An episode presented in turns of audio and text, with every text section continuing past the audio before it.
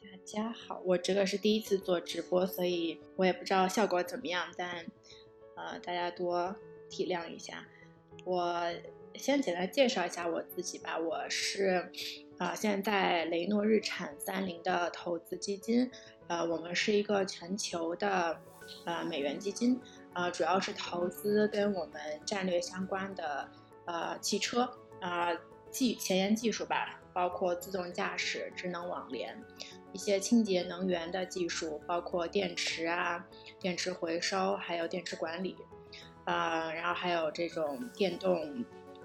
引擎，呃，然后还有一些跟智能制造相关的，然后包括一些企业级服务，可嗯，包括像这个 4S 店管理系统，啊，最后一个可能是比较新的一些商业模式，然后包括像这种。啊，网约车，呃，然后租新的这种短租日租，呃，新的模式，就新的销售模式等等，这些都是我们覆盖的范围。那我们现在呢，基本上是美国、中国、欧洲，呃，是我们主要投资的一些呃地域。那我自己本身呢，是一半时间看美国的公司，然后一半时间看中国的公司。然后今天也非常高兴来到。这个直播间，然后主要是，呃，我简单大概说一下我们对于自动驾驶的一些看法，然后包括最近的一些新的我们研究的一些话题，然后之后可能就是更多的是问答吧，给大家这样子。然后，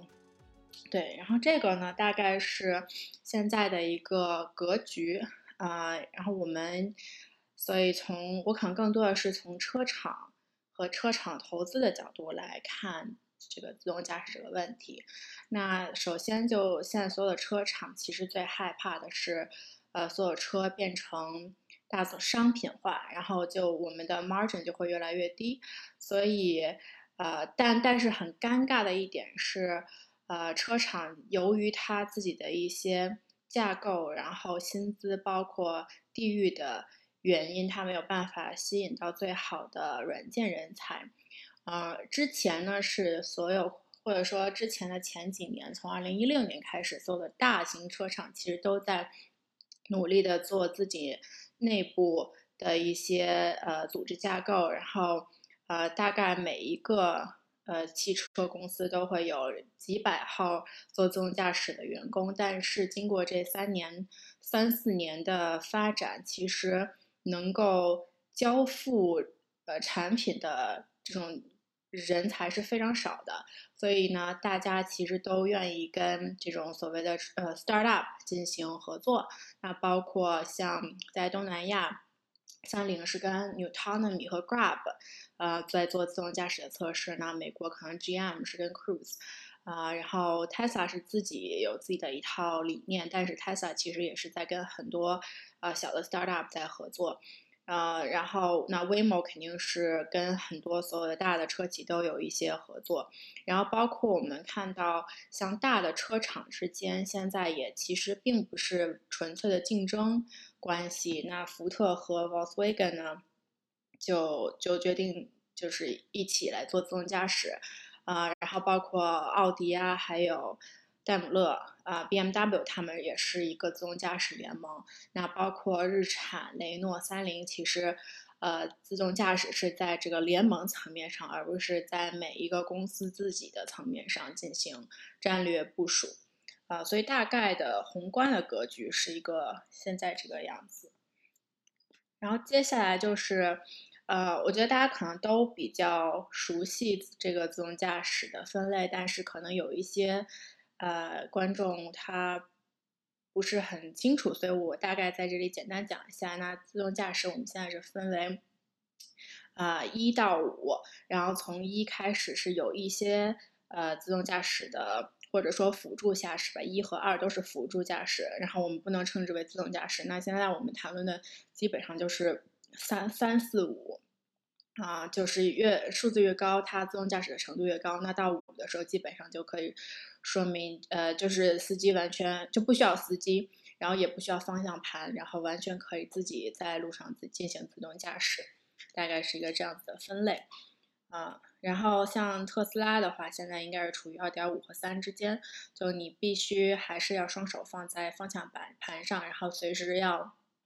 啊，这个就是随时要干涉，如果出现了任何问题的话，那，呃，理论上来讲，四和五其实是不太需要的。尤其是在五的程度是，呃，五的这个自动驾驶所谓的定义吧，就是你连方向盘都不需要了这样子。嗯，然后现在呢，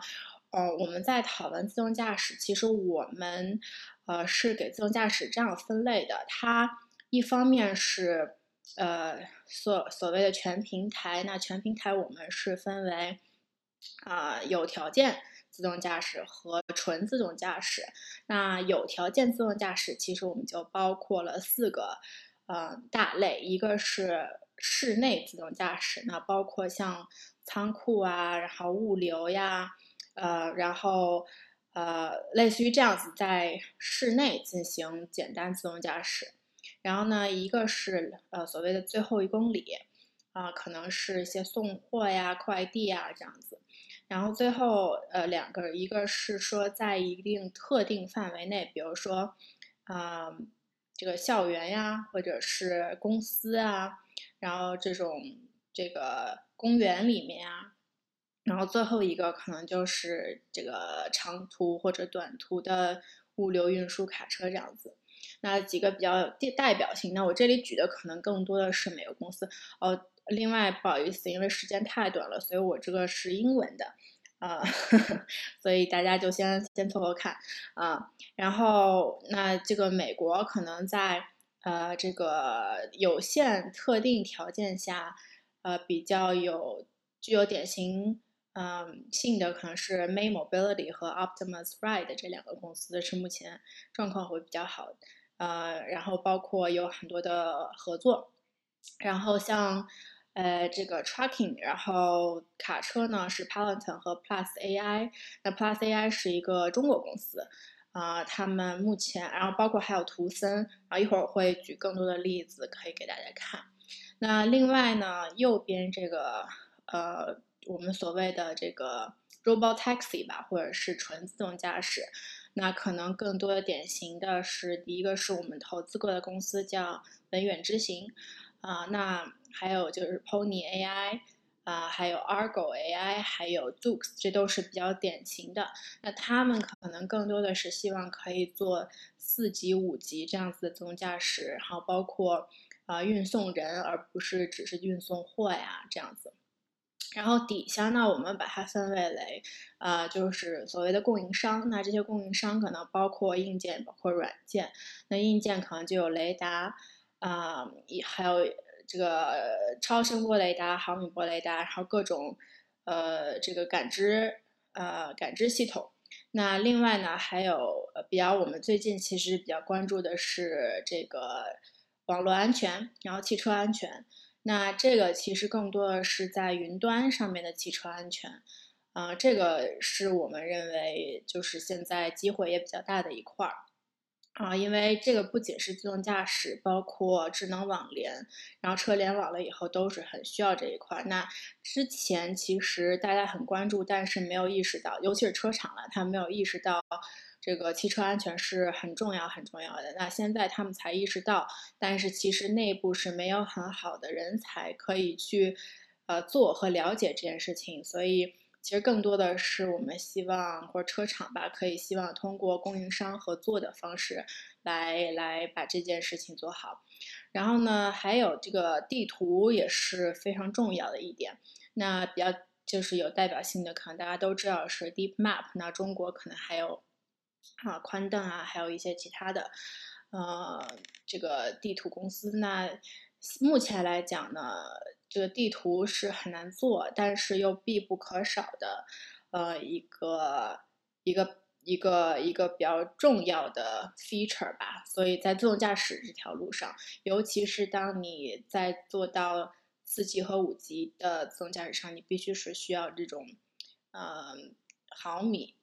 级，呃，这种这种地图。所以，所以这个对于我们来讲还是挺重要。啊，但是目前来讲，第一供应商比较少，第二它比较贵，啊，所以我们在看这个地图这个角度来讲，在投资方面我们也比较谨慎，因为可能会觉得，呃，短时之间大规模商业化是比较难的，嗯，但是它还是很重要的。然后呢，雷达、毫超声波雷达、毫米波雷达，我觉得就可以略过，大家可能都比较熟悉。这个我们，呃，对于投资的态度其实是比较谨慎的，因为，呃，像这样的技术的迭进其实是非常快的，所以我们可能，嗯，过一段时间就会有更好，然后更便宜的产品出现，所以我们更倾向于可以采购，而不是去投资。啊，然后最后两个，一个是模仿真器，啊，一个是这种远程操控。那仿真器呢，其实是我们现在主要看的一个方向。然后包括，其实现在疫情下，一会儿会比较详细的去讲一个，讲一些就是反关于仿真器 simulation 的一些。啊，我们的想法，啊，也是一个很好的可以，如果说你没有办法去真实情况下去 launch 你这个车去 operate 采采集数据的话，那仿真器其实是非常有价值的。然后最后一个是呃 tele operation，也是远程操作，那这个其实是很重要的，在商业化道路上很重要的一个板块，但是。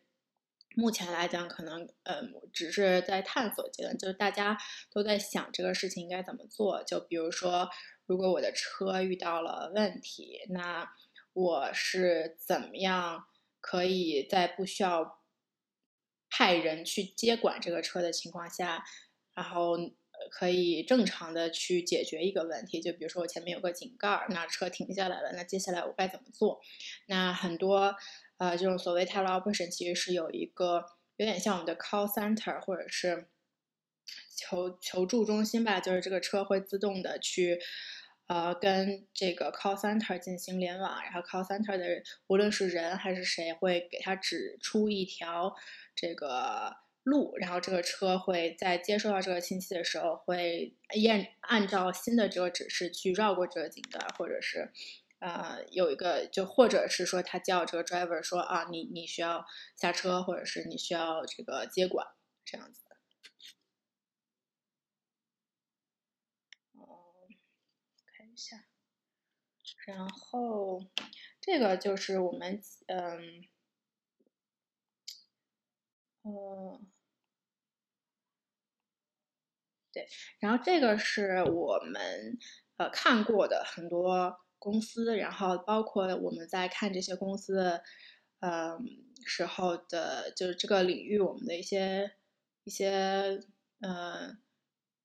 risk 吧，就是在我们在考虑这些投资的时候会有一些什么样子的。然后第一个就我们是一直非常关注的是汽车安全，然后其实这个汽车安全是以色列的公司做的是非常好的，啊，然后包括 Karamba Security、Guardnox，。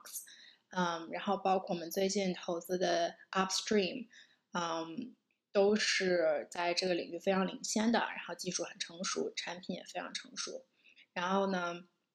啊，包括他们其实在做安全的方法都不太一样，啊，所以所以对于我们来讲是，呃，挺有意思的，呃，然后。就是 mapping 呢，可能新的这种 startup 比较少，然后更多的很多都是老的这些，像 Here 啊、TomTom 啊，他们都在做，呃，比较难商业化啊，然后所以就是投资方方面呢也比较，就就是比较。难短时间的去见效果，但是如果说你是希望你你你相信自动驾驶一定会到来，而且商业化一定会到来的话，那呃这个肯定是必不可少的一个布局。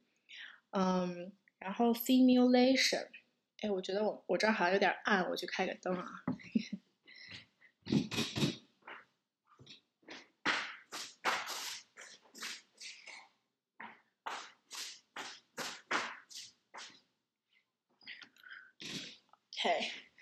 啊，simulation 呢，就在过去的两年里面，至少在美国，其实出现了非常多的新进的呃这些 startup，然后其中比较呃有走的比较前面的可能一个是 Redhook，一个是 Cognata。呃，然后呢？但是我们在看 simulation 的时候，首先就它很重要，呃，但是问题在于每一个呃人他在做 simulation 的时候，他的场景设计和他的一些对于 simulation 的考量其实都是不一样的。所以说，呃，一一百个自动驾驶公司可能有一百种做 simulation 的自己的要求，所以这个事情是非常。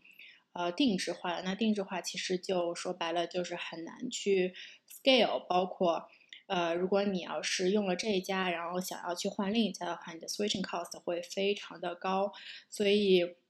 啊，目前我们其实看到更多的做自动驾驶 full stack 的这些公司，然后包括像车厂，如果自己有内部自动驾驶研发团队的话，其实他们更倾向于自己去做 simulation，在在前期的时候自己去做，因为第一是现在体量没有那么大，所以还是可以做很多 simulation 的。第二就是很害怕说。啊，我如果交给第三第三方去做，然后他无无法跟我的硬件去进行衔接的话，那也是一个比较头疼的事情。嗯，然后像 teleoperation 的话，呃，我在中国其实没有看到特别多的人在关注这一点。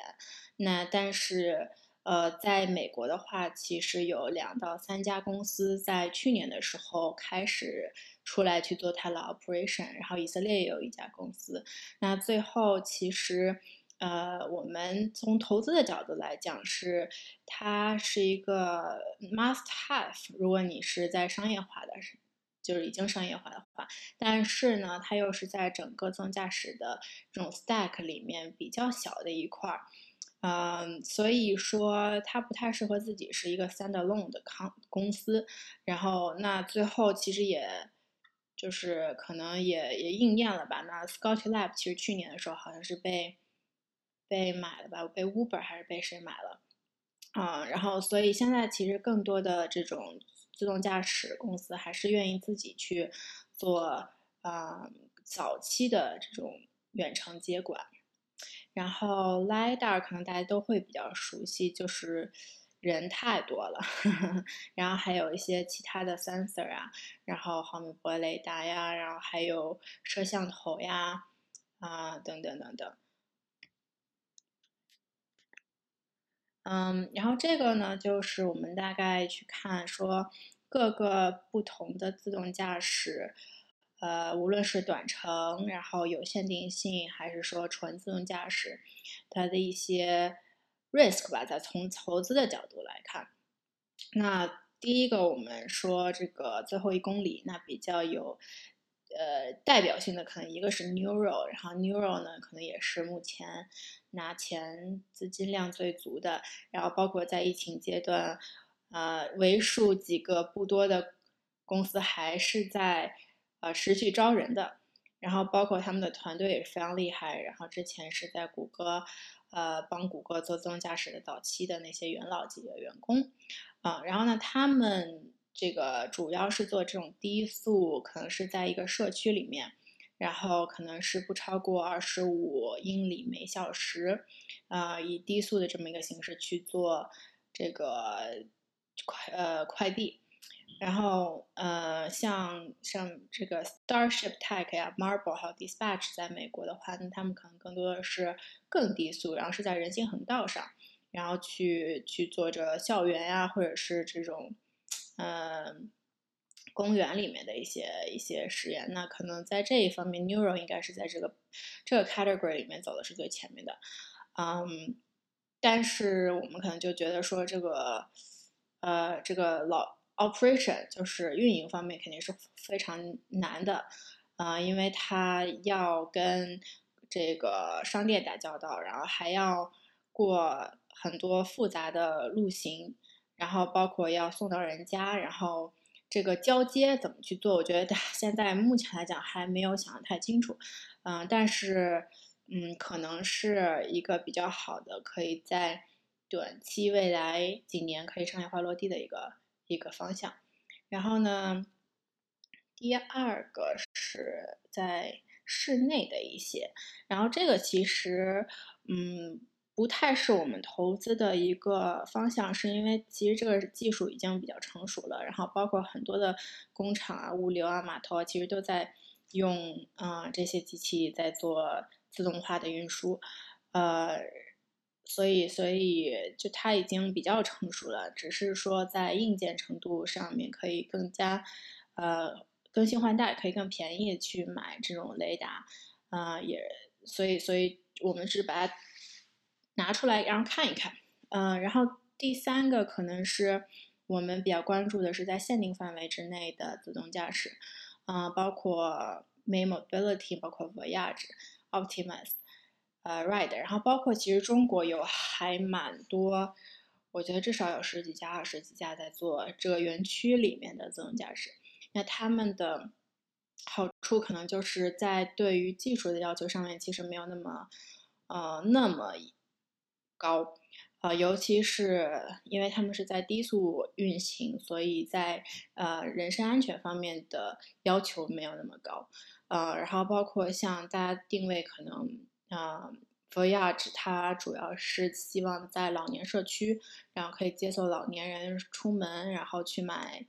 去买东西，然后因为像美国有很多的这种特别大型的，尤其是佛罗里达那边。啊，老人社区可能里面有几千户，然后然后也有公园，然后有他们自己的一些生活的商业区，所以他们希望说可以在这样子的大型社区里面可以起起到商业化。那对于我们来讲，我们可能觉得说，呃，不最大的风险在于如何可以复制它的这个呃形态，因为每个社区其实都不太一样。啊，然后包括说它如何可以让它价格或者它成本更加降低，因为虽然它是，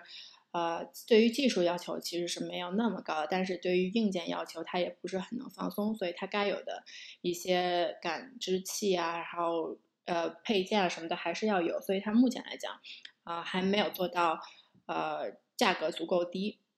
然后最后可能是 tracking，然后。呃，这个短途和长途的运输，嗯，我们可能认为最快可以上运行的是，呃，所谓的 D to D，就是呃配送中心到配送中心之间的这样子的一个应用场景，因为这样子的话就不需要考虑到人人的人的因素，然后这样也不用考虑到，嗯，就是很复杂的路况，基本上至少在。我觉得中国、美国都是一样，你可能出了你的配送中心就上高速，上了高速，然后到达另一个配送中心，所以其实，呃，路况会更简单一些。然后最后呢，就呃，自动就是这种所谓的纯自动驾驶吧，或者 robot taxi 啊，就很就是 Waymo 啊、Cruise 啊，然后 Argo 啊，然后 Aurora 这些公司都是比较可能大家比较熟悉的，还有 Zoox。嗯，但是他们就这个估值非常高，啊，然后一般来讲都是战略投资人可能会比较感兴趣，因为，呃，战略投资人进来的话，可能更多的是考虑怎么可以跟我的企业战略进行融合，然后而不是一味的追求退出。所以对于我们来讲，我们可能更多看到三五年、五到十年这样子。然后也没有要求短时间的一定要马上退出，嗯，所以这个是这个。然后接下来我是想给大家看一个，来宣传一下我们投资的公司。然后这个是稳稳之行，嗯，他们在广州其实浪已经呃 launch 了他们的 Robo Taxi。然后这个是，嗯，可能就是你如果去了广州，然后下载他们的 APP，然后他们就可以派车来接你。这个这个，呃，一个乘客体验吧，大家可以稍微看一下。我是 VYGO，您的自动驾驶汽车。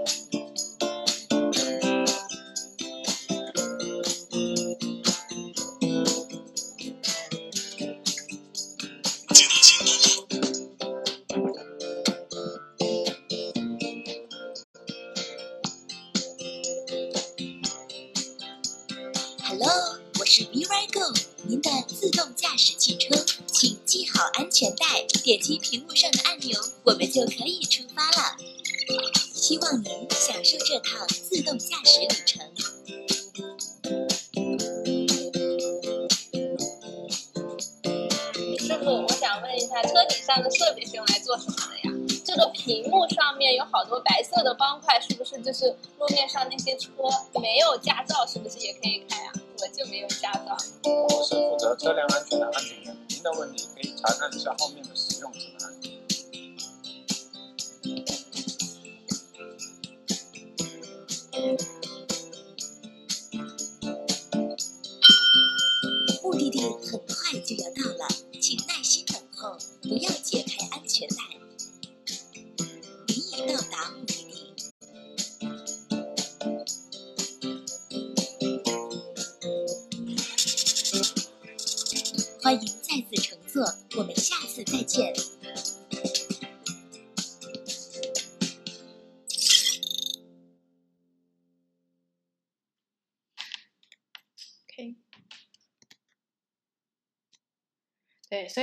这个其实，呃，我去年底的时候在他们 launch 之前去做过一次，我觉得整个体验还是挺好的，尤其是，嗯、他们是从机场一开始就，呃，我有用 APP，然后就可以把车叫过来，然后包括。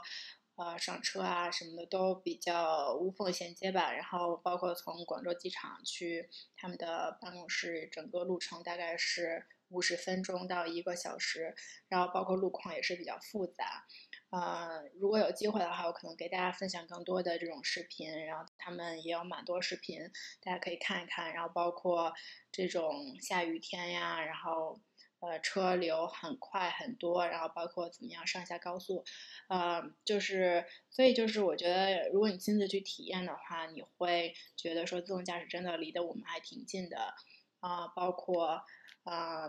有的时候你可能会觉得，哦，这个情况，呃，就比如突然发生了一些情况，突然来拐来一个车，然后会带，尤其是其实其实外国投资人来去看中国的道路上。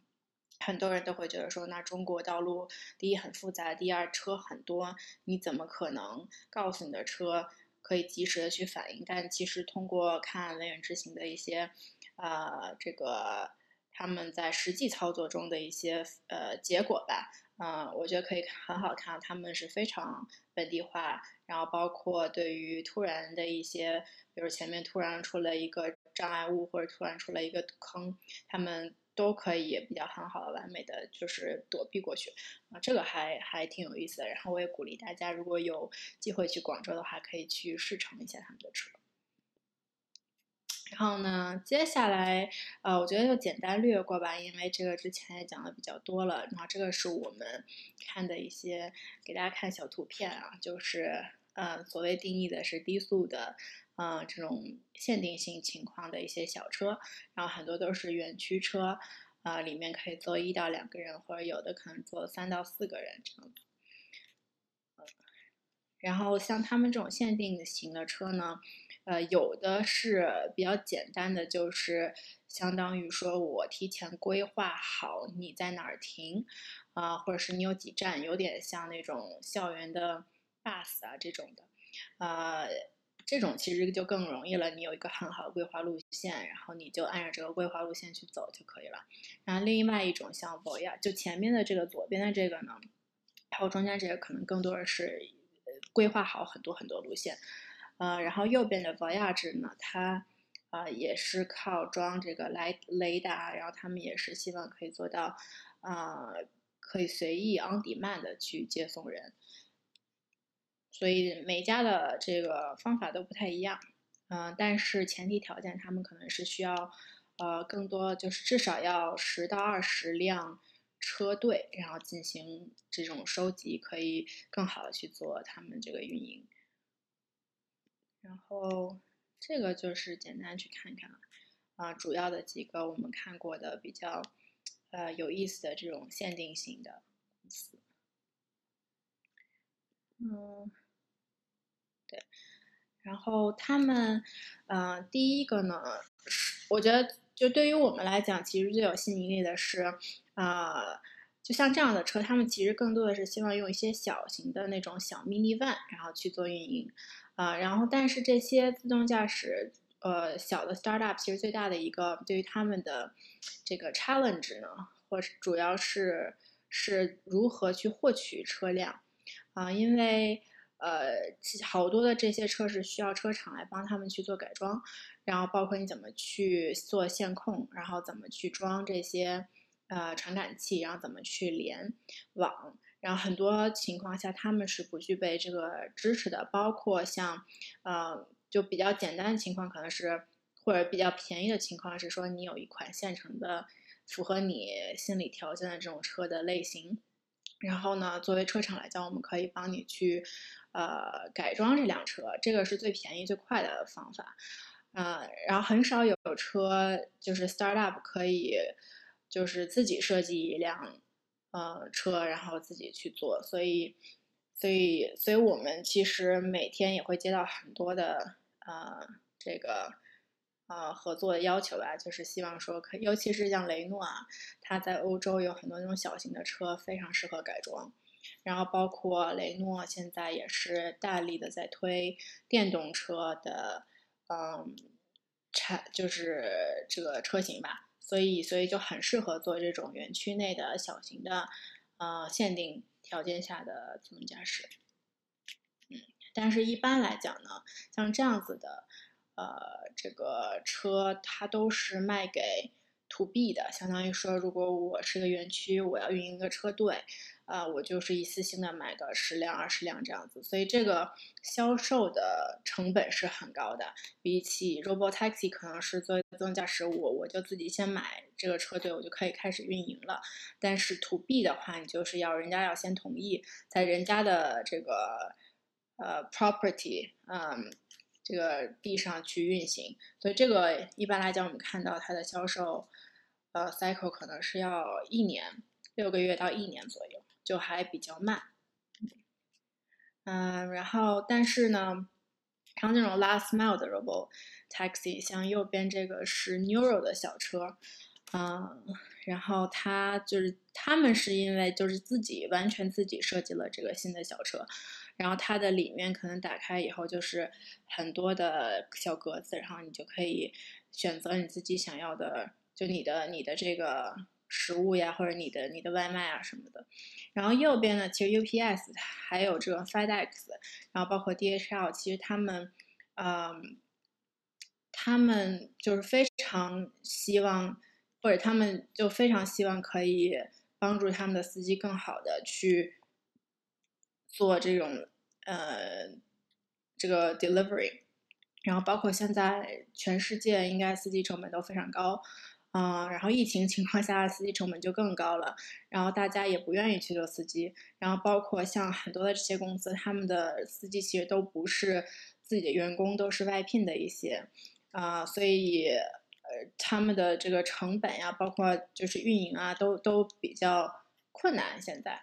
呃，所以他们其实，尤其是 UPS，其实在投资这个所谓的最后一公里，包括长途的这个。啊，物流车自动驾驶，他们也是非常活跃的。嗯，然后这些就是一些，啊，我们刚才讨论的一些公司，然后我们啊过去比较关注的几家公司。嗯，然后这个大概讲一讲，其实我我我我的这个工作其实很大一个程度上也是在帮助，嗯。我们就是相当于说，在呃教育也不是教育吧，就是为给给这个外国公司去展现说，那中国跟美国它在做投资，然后在做汽车投资上面到底有什么样的不一样？然后这底下几个可能是我挑的比较重点的，然后包括大家也比较认同的。然后第一个可能就是，如果从中北的角度来看呢，那美国的。这个自动呃，就是汽车投资，然后包括这个生态，然后其实更多的主导的是，呃，车厂，然后车企，然后呃，包括这个呃，Tier One、Tier Two 这样子的公司，像博士呀、Continental 啊，啊、然后 Valeo 这样子，就是全世界基本上都是这样子。但中国其实是不太一样的，那中国可能更多的是像阿里巴巴、腾讯这样子的互联网公司，其实他们很早就已经参与到整个生态系统，然后包括他们无论是自动驾驶还是呃一些售后服务，包括车联网，然后呃车内的一些呃媒体互动啊，是还有云啊什么的，都都是比较呃有很好的布局的。然后，然后包括中国的整个 innovation 的 hub 也不太一样，那这个大家都比较熟悉。然后这个只是说，可能外国人或者外国投资人他们不太了解，啊、到底中国是个什么情况。然后最后其实，呃，就从一个外资车厂或者外资呃投资人的角度来讲说，如果我投资一家公司，它可以帮助我去呃直接 access 无论是阿里巴巴还是腾讯或者这种大型的互联网公司的自己的生态的话，那对于我来讲就是一个很好的投资嗯机会。然后呃，所以我们其实这个我举例的可能是。呃，我们之前看了一个公司叫斑马，然后它是阿里巴巴和上汽成立的一个车联网的公司。那对于我们来讲，如果我们投资的话，我们就会呃更好的去呃可以可以参与到整个这个生态里面。那这个对于外资投资人来讲是一个比较非常有吸引力的一点。那这个东西是在无论美国还是欧洲是不太可能成立的。然后美国、欧洲都是比较分散的，我没有办法，比如投资一家公司，可以所有的这些小的板块都可以有呃这个 access，这个这个是非常独特的。嗯，然后然后这个可能就是给大家讲一下这个 simulation，然后我们是怎么去看的。首先呢，啊、所以这个是我们就是最近可能去年开始。呃，比较关注，然后包括我们相信未来如果商业化的时候，这个这个是极其重要的一一一块儿。然后其实 simulation 它本身就是仿真器，它已已经它不是个新的概念，它其实无论是在设计车，然后设计飞机，然后设计任何这种机械化。呃，零部件它都是一个非常重要的一环，所以已经有很多这种老的这个软件公司在做，但是呢，他们做的更多的是在两块吧，一个是在呃仿真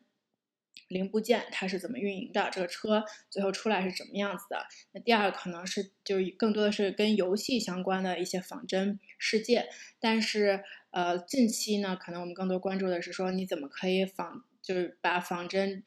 这个技术运用到自动驾驶里面，然后主要是说我可以更多，可以就是加速我的这个，呃，这个这个，呃，更好的去 train 我的 software，嗯，然后也更便宜，这样我就不需要就是一直在运营这个车，然后，嗯，然后这个就是，嗯，呃，最主要的一点吧，就是在做自动驾驶。第一个是说你你你的这个呃你在做你自动驾驶的仿真器的时候，一定要考虑到你的呃硬件到底是什么，你的软件是什么，然后你要把所有的这些因素都放到你的这个仿真器生成的这个因素里面，然后尤其是你的硬件一旦出现呃。就是换，就是因为目前来讲，我们可能会觉得说，现在可能是这家公司是我的供应商，但是未来一到两年，我可能会换另一家公司当我的供应商。所以说，如果有呃公司可以很好的去涵盖所有的市面上的嗯这种硬件，然后包括可以跟着这些硬件去推陈出新、可以叠进的话，那这个对于呃自动驾驶是一个非常重要的一环。嗯，然后。包括呃，你是否可以呃，就是我们所谓 cover every corner 吧，就是你可以设计一些呃这种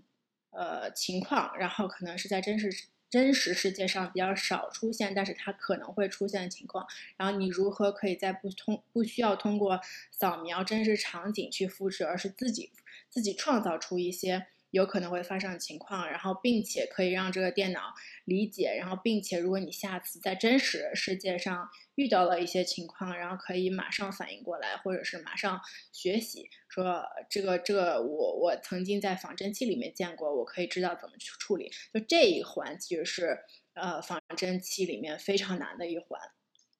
嗯，因为我们看很多的。呃，这个仿真公司就是仿真器公司呢，有一个比较严重的问题，就是在它仿真器里面，它做的都非常好，然后它的这个这个 takeover rate 也是非常少，但是它一旦到了真实世界，它就有点脱节，所以它呃在真实世界里面，它的这个呃效果就不是非常理想，所以如何可以把它们两个比较好的去衔接，其实是一个很很重要的一环。嗯，然后这个就是一些一些数据了，然后包括像 Waymo，它主要也是非常依赖于仿真器，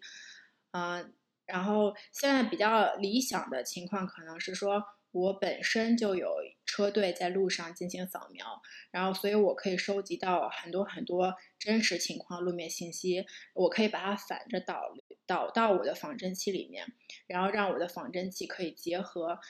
更多的真实世界的一些元素来创造一个我仿真器里面的世界。那这样子的话，我再出去呃世界去就真实世界去实验的时候，我的成功率会非常高。啊，嗯，然后这个就是呃 Waymo 它就是有一个非常大的地方，然后做它的这个 simulation。嗯，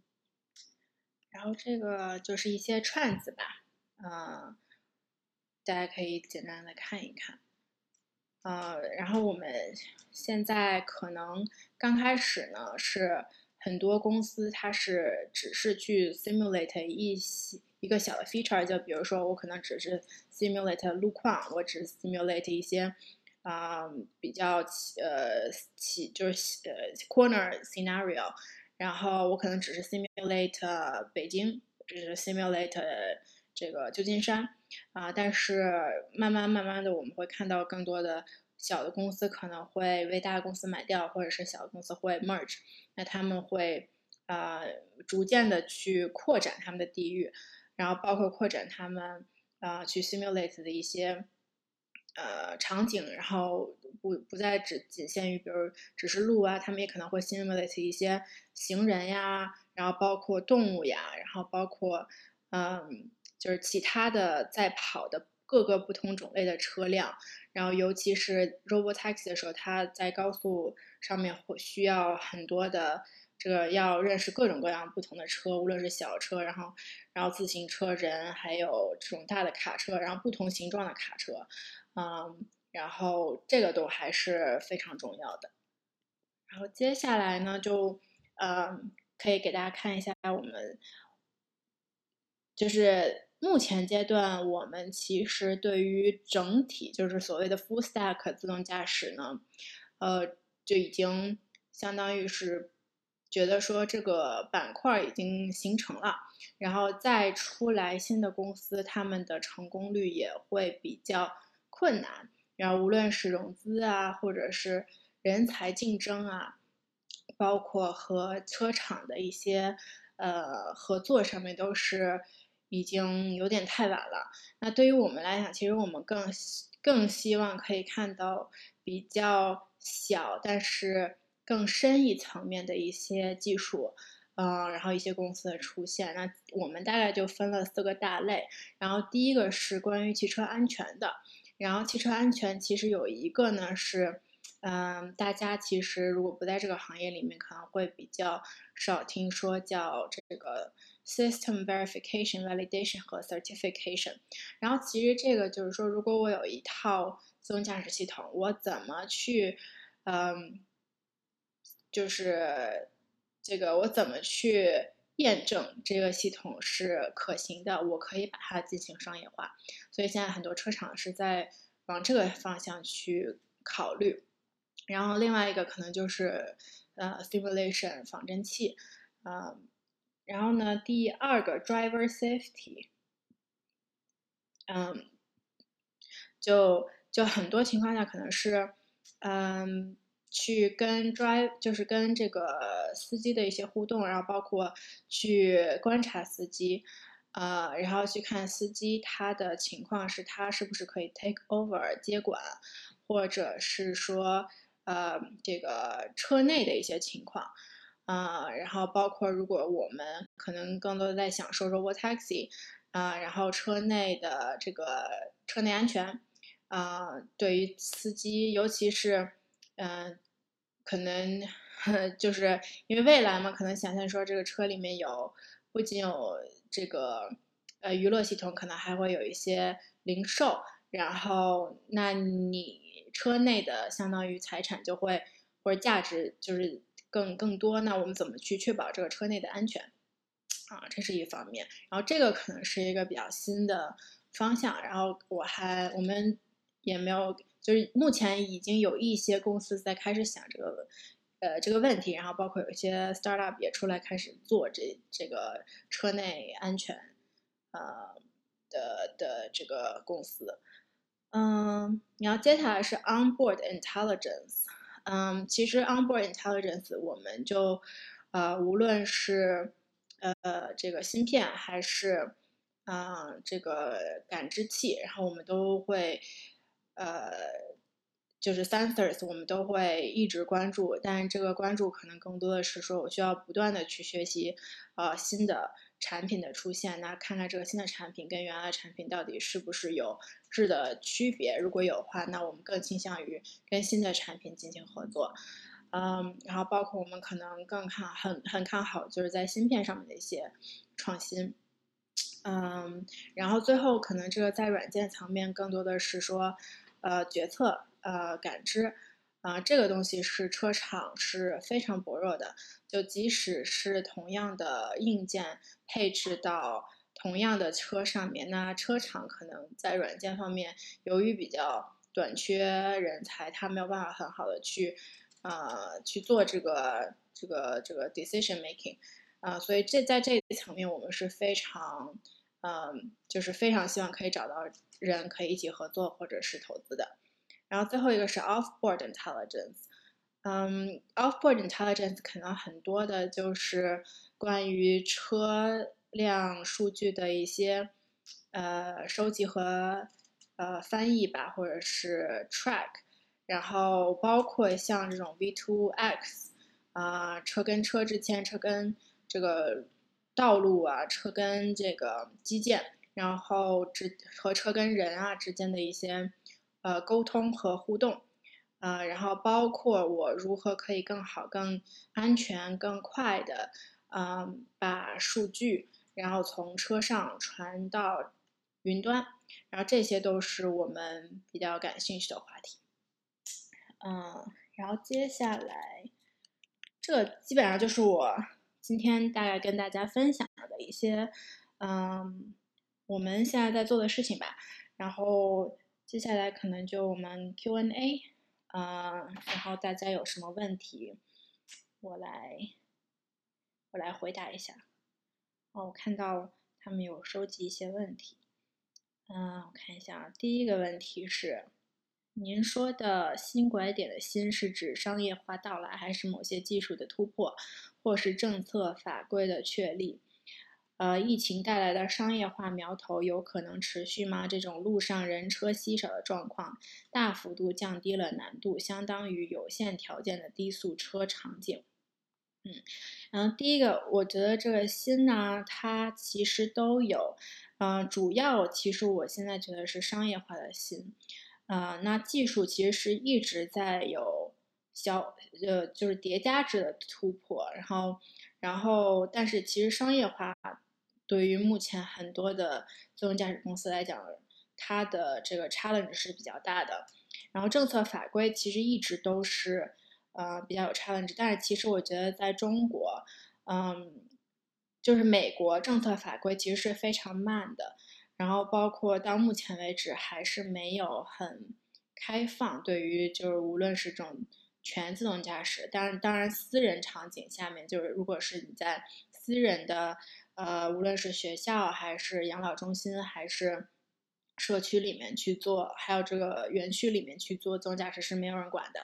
然后，但是在公共交通上面，美国政策法规推进是非常慢的。那如果你去看中国的话，那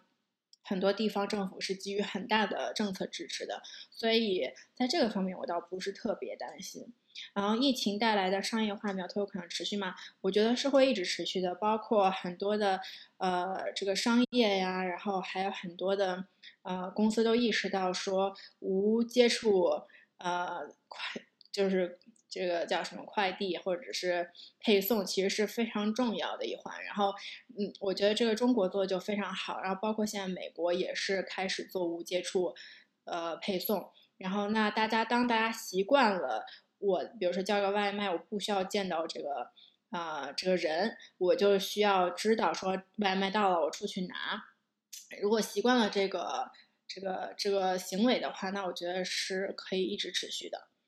嗯，然后人车稀少的情况，我觉得是不会一直一直这样下去的，只是短时间的。疫情过去了，可能就恢复恢复恢复呃恢复到原来的情况了。所以，呃，有限条件低速车场景，我觉得更多的是在一个封闭的园区里面，啊，商业化场景就是商业化的应用会比较现实吧。那如果你在呃正常情况下，我觉得低速肯定是不行的。嗯。嗯，只做无人驾驶软件的公司，如果能盈，如何能盈利？然后 Waymo 有可能开源免费吗？嗯，就是第一个，只做无人驾驶软件公司，我觉得现在大家其实都没有想清楚如何去盈利。大家可能觉得说，第一，要么就是通过 Robotaxi 的形式，其实其实很多的简单的推算都是。要么就是我可以节省我的运营成本，比如说我司机，呃，像这种长途的卡车，我原来只配配送一个司机，两个司机去开，然后现在是一个司机，因为他可以休息，啊，然后那可能是一个是这样这样子的考虑去算，那这个对于自动驾驶公司来讲，那它的盈利就是它能够，呃，有多少这个这个。企业级客户他们可以承受这个价格，啊，然后呢，那对于像这种 Robotaxi 的公司，可能更多的是，呃，终端用户会付多少钱给他们，呃，然后这个我觉得大家都还没有想清楚，所以我我觉得还有一段时间，嗯，然后 v a m o 有可能开源吗？目前来讲应该是不会的，因为他们呃没有必要，然后他们自己也没有。嗯，我觉得他们是非常想要做成这件事情，然后，所以他们在这个上面投入和决心是比较大的，所以他们也不太可能会开源。而且，其实自动驾驶所谓的开源，它是不太现实的，因为有很多东西它非常，嗯，需要你之后的不断的叠，就是叠加，它跟开发手机软件还不太一样。然后包括你的硬件，因为你你你如果开源的话，那上这个平台上面你不可能有。这个几十种硬件，这个雷达，然后各种感知器都在上面，可以有比较好的接口，所以我觉得这个事情是比较难的。然后包括如果你去看百度，它开源了，但是其实你真正能够应用，然后到现实中做自动驾驶的，嗯，这个这个这个 code 是非常少的，嗯嗯。看一下，嗯，看你投资了，我们投资了文远之行，你们认认为文远之行在技术上的独特之处是什么？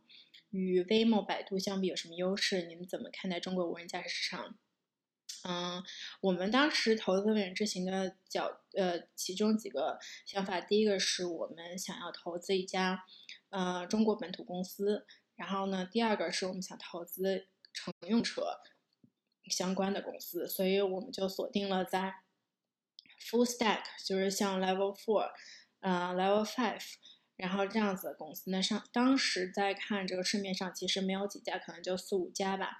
呃，那文远之行，我觉得从车厂角度来讲，第一是他们的技术比较过关，然后我们其实跟他们当时接触有半年，可能多半年之久，从第一次去呃试驾他们车到最后一次去试驾他们车，可以很明显感觉到他们技术上面的进步。然后第二个可能更多的是说，呃，因为你之后要进行合作的话，你的团队之间的呃这个呃化学反应要好，就是他们的这个 engineer 之间要可以进行比较好的交流，然后。呃，要比较没有保留的去深入的讨论一些事情，要我觉得就是最后就比较真诚吧。然后呢，他们呃这一点做的是非常好。那那对于我们来讲，技术可能是最重要的，它可以短时间之内给我们看到很大的变化。那我们对于它未来也是非常有信心的。嗯，所以这个可能是我觉得他们比较好的一方面吧。然后。呃，与 v i m o、百度有什么优势？我觉得他们比就就我觉得对于我们来讲，嗯，我们是很需要就是实地去去试驾，然后去感觉说这个车到底是怎么样子的。所以呃，在中国的时候，至少试驾一圈下来，觉得这个文远之行是体验是最好的。然后包括他们涵盖的各种啊。这个呃，scenario 也是比较全的，嗯，所以所以这个才当时就就觉得还挺好。然后怎么看待中国无人市场？我觉得中国无人市场应该应该挺挺有未来的，呃，然后就跟美国相比的话，我觉得中国还是会比较快，尤其是在嗯，包括像文远之行已经跟广州白云。这个出租车成立了合资公司，然后他们在广州已经开始运营这个 Robot Taxi。那这个在美国其实是没有的，这个只是这个 Waymo 可能在这边小范小范围的在呃运行，在 Arizona 运行，但是它其实没有就是大规模的，就是像政府这样扶持的商业化。所以我是还蛮看好中国自动驾驶市场的。嗯嗯，看看。嗯，觉得未来自动驾驶方案会不会出现集中度很高的赢家通吃局面？嗯，我觉得其实中短期来讲不会，嗯，因为，嗯，我觉得从这个车厂的角度来看这个问题呢是这样子的，就你想做自动驾驶，你就需要有一个。车它适合去做自动驾驶，然后你需要找到这辆车呢，它就可能不是一辆车，它可以是很多不同品牌的车，就比如说雷诺的某一款车，或者是 Toyota 的某一款车，或者是嗯通用的某一款车，或者福特的某一款车。那在这个基础上，它就不会出现这种嗯赢家通吃的局面，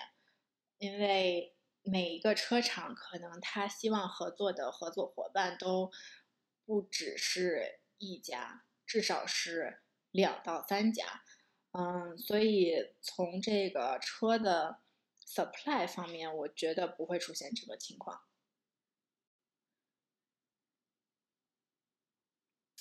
嗯，然后问这个问题是。呃，高精度地图难以商业化，主要的问题点在哪里？嗯，我觉得主要的问题点在于它其实成本是比较高的，然后它是非常依赖于你有一个比较大的成熟的车队，然后可以进行呃不断的路况扫描，因为高精度地图就是理论上来讲是希望可以比正常的这种。呃，低精度的这种地图可以更更新的更快，啊，所以你你才能够更好的掌握这个路况，嗯，所以这个它非常依赖于，嗯，自动驾驶本身商业化的发展，所以它其实是受限于，嗯，full stack 自动驾驶公司的发展，所以这个我觉得是比较，就是为什么商业化比较难的。啊，问题，因为它它的主要营收其实是来自于呃自动驾驶车队给给它的这个营收。那自动驾驶车队如果不挣钱的话，那也没有办法把这个钱再再给这个高精地图公司。所以这个我觉得是一个一个比较重要的问，就比较比较难的问题吧，对于他们来讲，嗯。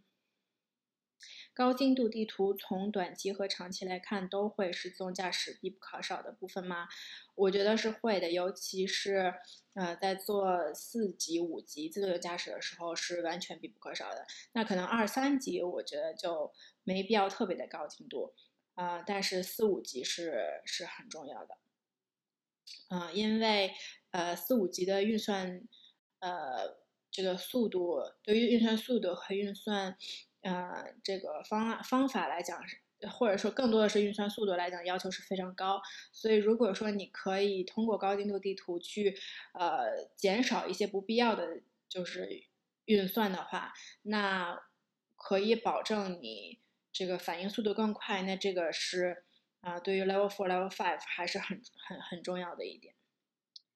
嗯，然后好像这个是我们，然后最后一个问题。最后一个问题是，嗯，自动驾驶的技术周期很长，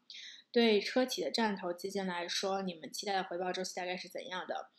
嗯，对于车企来投自动驾驶呢，我们其实更多的是在考虑战略，而不是在考虑财务回报，所以我们其实并没有一个。期限，我们希望可以跟着公司一直走到底，嗯，然后包括像我们的基金也是目标，可能是五到十年，就对于每一个公司，可能都希望是五到十年的一个投资和合作的期，就是投资期限吧。所以，呃，我觉得这个是对于很多做汽车这个 startup 的公司。嗯，也挺重要的，因为，呃，本身你进入车厂就是要很久的周期，有可能是两年，有可能是三年。那如果说你没有办法有一个很好的投资人合作伙伴帮助你走过最艰难的这三年，那你其实是没有办法，就是一下子获得成功。就它不是一个短时间，它跟 consumer 或者是做其他的 to B 都不太一样，嗯。所以，所以其实你会看到，就有很多的这种 startup，尤其是车厂的 startup，呃，就跟车相关的这种 startup，他们是非常愿意接受，呃，像车厂的钱的，因为我们不不仅是投入钱吧，可能还投入很多的资源，然后包括很多的，呃，我们叫 JDA，就一起合作研发，啊，这个对于他们来讲都是比较有价值的。嗯，好啦，那今天大概就先讲这么多。如果有问题的话，大家可以给我留言。嗯，好啦，感谢大家，谢谢啦，拜拜。